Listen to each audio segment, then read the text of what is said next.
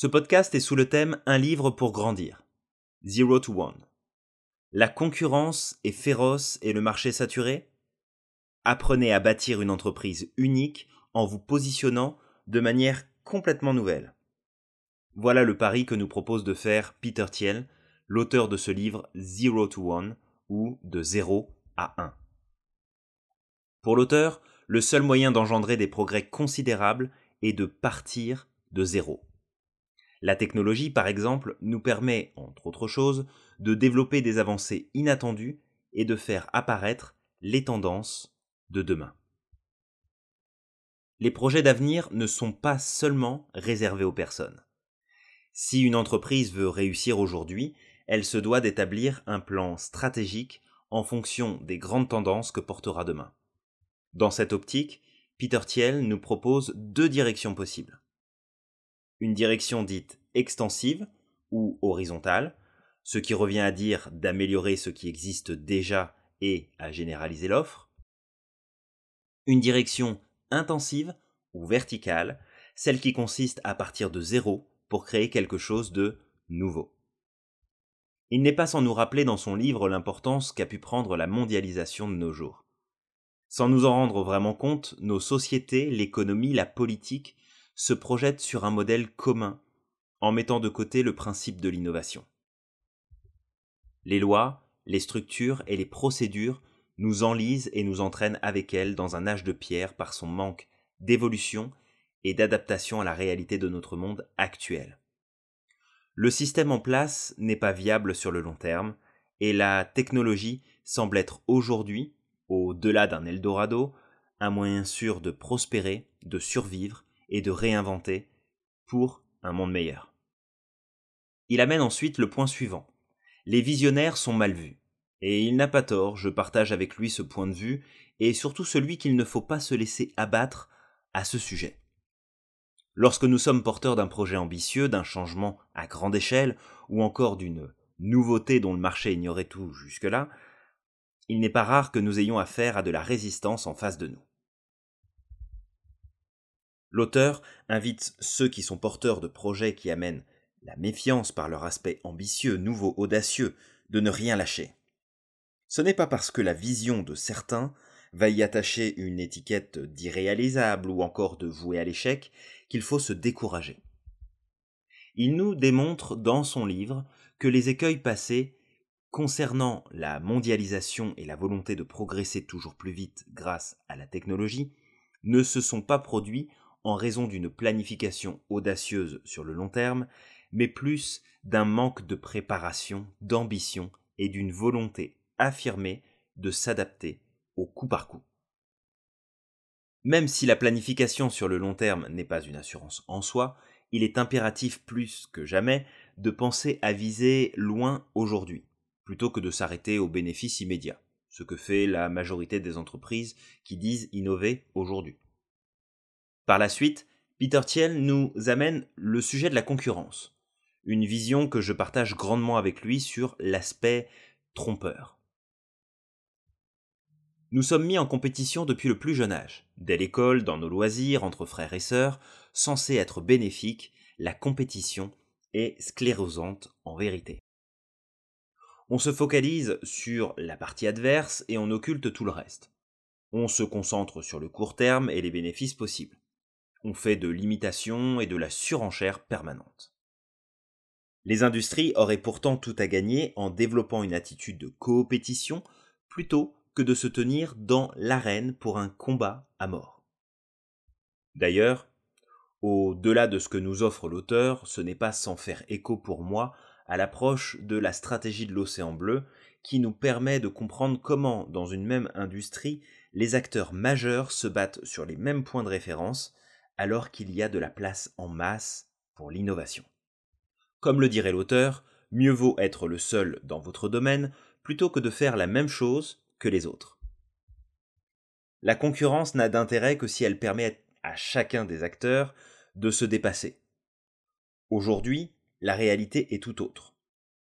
La concurrence pousse à savoir comment chacun va pouvoir augmenter ses parts de marché sans vraiment apporter de valeur ajoutée. Peter Thiel n'y va pas par quatre chemins, il nous invite dans son livre à construire notre monopole de façon durable en nous singularisant. C'est vrai, un monopole ne peut compter que sur sa durée. C'est d'ailleurs ce qui donne de la valeur aux entreprises cotées en bourse. Ce n'est pas tant leurs bénéfices qui comptent, mais le potentiel de valeur qu'elles ont sur le long terme. Pour ce faire, Peter Thiel nous rappelle de mettre notre focus sur la croissance comme indicateur de confiance, de réussite à long terme, plus que sur les bénéfices relevés au départ. Nombreuses sont les startups technologiques qui ont perdu beaucoup d'argent avant de devenir rentables. Au même titre que beaucoup de compagnies rentables n'ont pas su tenir assez longtemps pour connaître une vraie croissance. Dans cette optique, il nous partage des critères importants à prendre en compte et à utiliser. Avoir une technologie exclusive, inédite et qui dépasse de loin la concurrence, avoir un réseau puissant sur lequel s'appuyer pour diffuser son produit, sa marque, avoir une économie d'échelle avec une rentabilité augmentant sans limite avec la demande, avoir une image de marque forte qui rend l'entreprise unique, avoir une stratégie initiale ciblée, trouver votre niche, aborder progressivement les autres secteurs du marché, exemple Amazon qui a commencé par vendre des livres et qui a étendu sa gamme de produits au fur et à mesure. Ensuite, il nous amène à réfléchir sur notre rapport à l'avenir et à la foi que nous pouvons développer dans notre capacité à le façonner. L'auteur nous dépeint les différences culturelles qui existent face à cette notion d'avenir. L'Europe et son pessimisme passif, la Chine et son dynamisme exacerbé tellement paniqué de l'avenir qui pourrait leur être réservé, les USA et son positivisme à toute épreuve, sauf à celle du passage à l'action. Le constat est simple, que ce soit dans l'économie, la politique, la science, tout est au ralenti. Et on se déplace au bruit. Sans vision puissante sur l'avenir, on s'englue de plus en plus et les innovations arrivent un peu comme par erreur. Alors Peter Thiel lance cet appel. Si l'avenir est indéchiffrable, c'est qu'il vous revient de le tracer. Donc si l'évolution technologique vous passionne et que vous êtes en plus animé d'une mission forte et positive pour l'humanité, c'est à vous de jouer. Ciblez plutôt que de vous disperser. Voilà un conseil que je valide et que je prône moi-même auprès des autres. Il est important de faire preuve de flexibilité et d'adaptabilité, c'est certain. Mais que se passe-t-il lorsque celles-ci prennent le pas sur le reste? Eh bien on s'éparpille, on répond à tout et à rien en même temps, on essaie de développer ses compétences et de diversifier ses offres. Résultat, on se retrouve à nager dans la médiocrité. Et cette médiocrité, on la retrouve absolument partout. L'auteur le dit et le redit, dans tous vos choix de carrière et de stratégie, imposez-vous d'être exigeant et sélectif. Amenez le progrès en explorant de nouvelles sources de connaissances. Une fois de plus, Peter Thiel nous démontre à travers ses écrits que la société se porte mal, dû au fait d'un manque cruel de progrès et de nouveautés pourtant disponibles juste sous notre nez. Valorisation des conventions et du système en place, paresse des autorités intellectuelles, minimisation des capacités d'initiative de chaque individu, aversion au risque, confiance aveugle et absence de remise en question des institutions. La liste est criante de vérité, et le gros avantage pour l'entrepreneur qui se cache en vous est que vous pouvez trouver dans ce statu quo une opportunité magique de développer un projet qui peut faire toute la différence. Le monde regorge de défis à relever, dans tous les domaines. Et il nous dit aussi que nulle performance n'est impossible à force de persévérance. Prenez l'exemple de Airbnb et de Uber qui ont su mettre à jour de la valeur en dépassant très simplement les modèles déjà existants. Peter Thiel nous invite également, dans l'optique de miser sur le développement technologique, de bien penser le rapport homme-machine. Il nous rappelle que ces deux éléments ne sont pas interchangeables, mais complémentaires, et que les meilleures performances sont hybrides. Capacité informatique associée à l'intelligence humaine. En amenant l'exemple des énergies vertes et du flop de nombreuses solutions proposées, il démontre avec brio qu'une vision alliée à une stratégie puissante peut faire toute la différence. Il nous propose d'ailleurs à ce point les erreurs principales commises par les entreprises d'énergie propre.